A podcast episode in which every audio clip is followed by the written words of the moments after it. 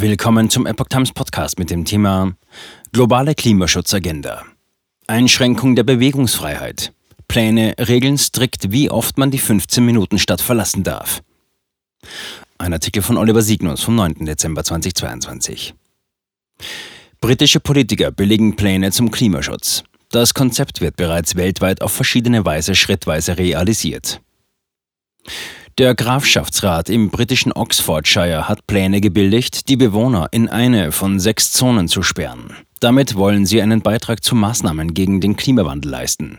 Das berichteten verschiedene Nachrichtenplattformen, unter anderem auch die australische Bloggerin Joan Ober. Elektrische Tore sperren Gebiete ab.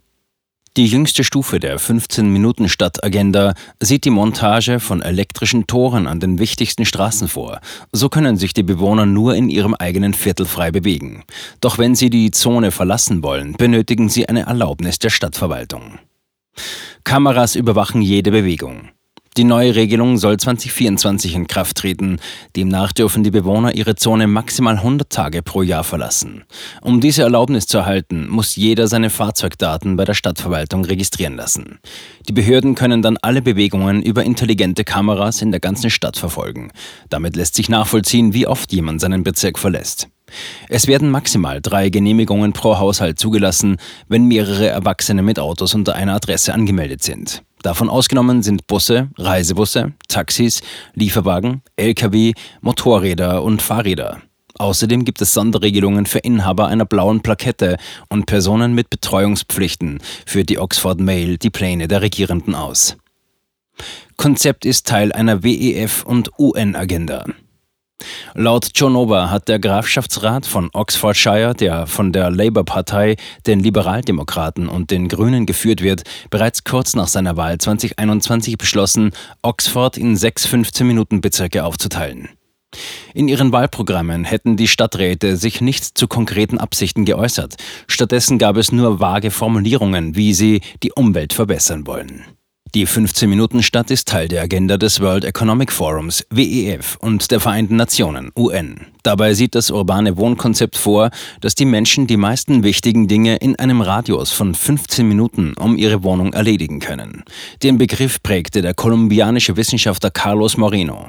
Und mit unter anderem diesem Plan gewann die Pariser Bürgermeisterin und Sozialistin Anne Hidalgo 2020 die Wiederwahl zum Stadtoberhaupt. Geschäftsleute sind nicht begeistert. Pläne für die 15-Minuten-Stadt gibt es auch für Brisbane, Melbourne, Portland oder Buenos Aires. Es ist überall, schreibt die mit mehreren Preisen ausgezeichnete Bloggerin. In Oxford ist der Fortschritt besonders dynamisch. Dort hätten Stadträte auch die Bevölkerung befragt.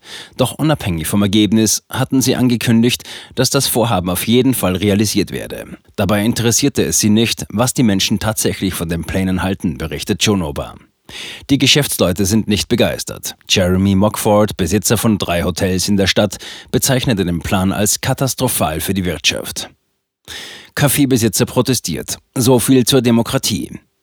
Die Stadtverwaltung der Grafschaft Oxfordshire hatte die örtlichen Unternehmen in diesem Jahr bereits mit Straßensperrungen und verkehrsberuhigenden Maßnahmen verärgert.